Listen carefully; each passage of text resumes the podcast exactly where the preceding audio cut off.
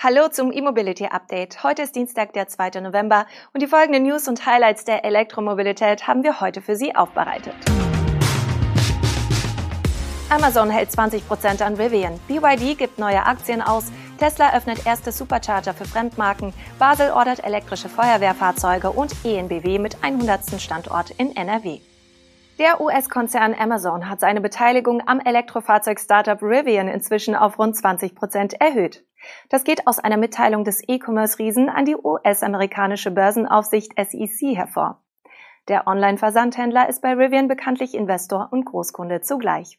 Der offiziellen Bekanntmachung zufolge hielt Amazon Ende September Beteiligungen einschließlich Vorzugsaktien von Rivian, die etwa 20 Prozent der Unternehmensanteile ausmachen.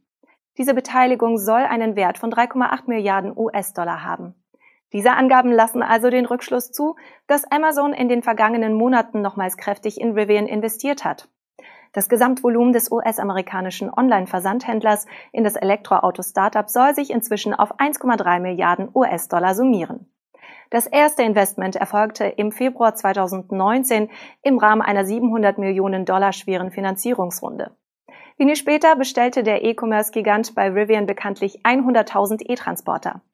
Rivian selbst will seinerseits noch 2021 durch den Gang an die US-Börse weiteres Kapital einsammeln. Mit Blick auf die Amazon-Großbestellung über 100.000 E-Transporter sind erst dieser Tage neue Details zu den Fahrzeugdaten publik geworden. So soll der speziell auf Amazon konzipierte Lieferwagen in zwei Ausstattungslinien und drei Größen gebaut werden. Beim Antrieb werden für den Elektrotransporter drei Konfigurationen aufgeführt. Frontantriebe mit einem oder zwei Motoren sowie ein zweimotoriger Allradantrieb. Zur Batteriekapazität sind noch keine Informationen publik. Der Transporter nutzt jedoch dieselbe Plattform wie die Endkundenfahrzeuge, also der Pickup und das SUV von Rivian. Der Auslieferungsstart steht kurz bevor. BYD will durch die Ausgabe von 50 Millionen neuer Aktien an der Hong Kong Stock Exchange umgerechnet rund 1,53 Milliarden Euro an frischem Kapital beschaffen. Der chinesische Elektroautohersteller hat am Freitag nach Handelsschluss eine entsprechende Platzierungsvereinbarung in Hongkong abgeschlossen. Das geht aus einer aktuellen Mitteilung des Unternehmens hervor. Die Mittel sollen nach Angaben von BYD für die Aufstockung des Betriebskapitals, die Rückzahlung verzinslicher Schulden, Investitionen in Forschung und Entwicklung sowie für allgemeine Unternehmenszwecke verwendet werden. Unterdessen kündigt BYD in einer Mitteilung an, den Verkauf seiner Elektrolimousine Han auf eine Reihe von Ländern in Lateinamerika und der Karibik ausweiten zu wollen. Die ersten Exemplare des Stromers sind nach Angaben des Unternehmens kürzlich in Brasilien, Mexiko, Kolumbien, Uruguay, der Dominikanischen Republik, Costa Rica und den Bahamas angekommen. Auch in Europa soll der BYD Han künftig angeboten werden. Auch wenn die chinesischen Marken bei uns noch kaum sichtbar sind, geht die Expansion ihrer Hersteller unentwegt voran. Die Gerüchte gab es schon länger, nun macht Tesla ernst mit der Öffnung seiner Supercharger für die Elektroautos fremder Marken. Der US-Hersteller öffnet zunächst zehn Standorte in den Niederlanden für Fahrer von E-Fahrzeugen anderer Hersteller. Der Vorstoß soll als Testballon dienen, um Erfahrungen mit der Nachfrage zu machen. Zugänglich sind die zehn Standorte zunächst auch nur für E-Autofahrer, die in den Niederlanden gemeldet sind. Die zehn Ladeparks sind ab sofort über die Tesla-App auch für die neue Nutzergruppe zugänglich. Der Aufwand ist ungleich höher. So muss per App eine Zahlungsmethode hinterlegt und der Lader am Standplatz aktiviert werden. Das Laden muss ebenfalls manuell gestartet und gestoppt werden. Dagegen stecken Tesla-Fahrer nur das Auto an und laden munter los. Sie können die Stationen des Pilotprojektes freilich ebenfalls wie gewohnt nutzen.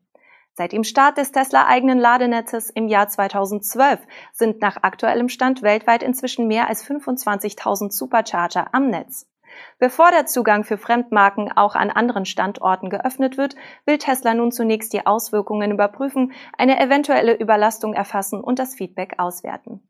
Zukünftige Standorte werden nur für Fahrzeuge anderer Marken geöffnet, wenn die Kapazität dies erlaubt, beruhigt Tesla seine Kundschaft. Mit Blick auf die Preisgestaltung für Tesla-fremde Nutzer teilt der Elektroautobauer mit, dass die Preise je nach Standort variieren. Man könne sie vor Ladebeginn in der Tesla-App einsehen. Der Preis pro Kilowattstunde könne mit einer Lademitgliedschaft gesenkt werden, fügt das Unternehmen noch hinzu. Aus diversen Twitter-Postings geht zur Orientierung aber hervor, dass Tesla an einem der Standorte 0,57 Euro pro Kilowattstunde aufruft. Blockiergebühren gelten künftig für Tesla und Fremdmarkenfahrzeuge gleichermaßen. Die Berufsfeuerwehr des Kantons Basel-Stadt hat mehrere vollelektrische Feuerwehrfahrzeuge bei Rosenbauer geordert. Es handelt sich um den ersten Flottenauftrag für das E-Fahrzeug. Nach dem Verkaufsstart im September 2020 verbucht Rosenbauer damit erstmals eine Bestellung über mehrere Exemplare des elektrifizierten Tanklöschfahrzeugs. Die Berufsfeuerwehr des Kantons Basel-Stadt nimmt nun gleich vier Fahrzeuge ab. Sie verfügt über rund 100 Mitarbeiter und ist zuletzt über 2900 Mal im Jahr ausgerückt. Aktuell hält Rosenbauer für seine Elektrofeuerwehr nach eigenen Angaben 19 fixe Fahrzeugbestellungen und über 20 Reservierungen. Kurz die Eckdaten des Fahrzeugs. Zwei Elektromotoren sorgen für 350 kW Antriebsleistung. Der Strom stammt aus einer Hochvoltbatterie mit 100 Kilowattstunden oder von einem dieselbetriebenen Range Extender aus dem Hause BMW, ein 3 Liter großer Rein-Sechszylinder. Dieser soll einen Dauerbetrieb des Fahrzeugs im Fahr- und Einsatzgeschehen ermöglichen, so Rosenbauer. Die Elektroantriebe für die Serienversion werden dabei von Volvo Penta aus Schweden zugeliefert. Wie Rosenbauer unter Berufung auf erste Kundenfeedbacks mitteilt, können deutlich über 90 Prozent aller Einsätze rein batterieelektrisch ohne Stromerzeugung durch den Range Extender abgewickelt werden. Unabhängig davon kündigte Rosenbauer an, nun auch das erste Drehleiterfahrzeug mit Elektroantrieb vorstellen zu wollen. Und zum Schluss noch eine weitere Infrastrukturmeldung. Der baden-württembergische Energieversorger ENBW hat kürzlich seinen 100. Schnellladestandort in Nordrhein-Westfalen in Betrieb genommen.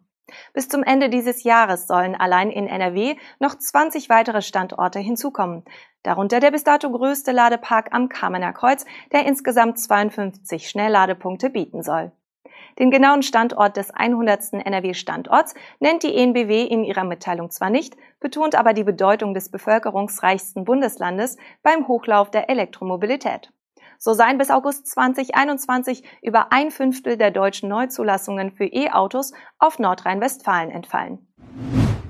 Das war unser E-Mobility Update am heutigen Dienstag. Wir wünschen Ihnen einen tollen Tag und sind morgen mit der nächsten Sendung bzw. dem Podcast zurück. Bis dahin machen Sie es gut.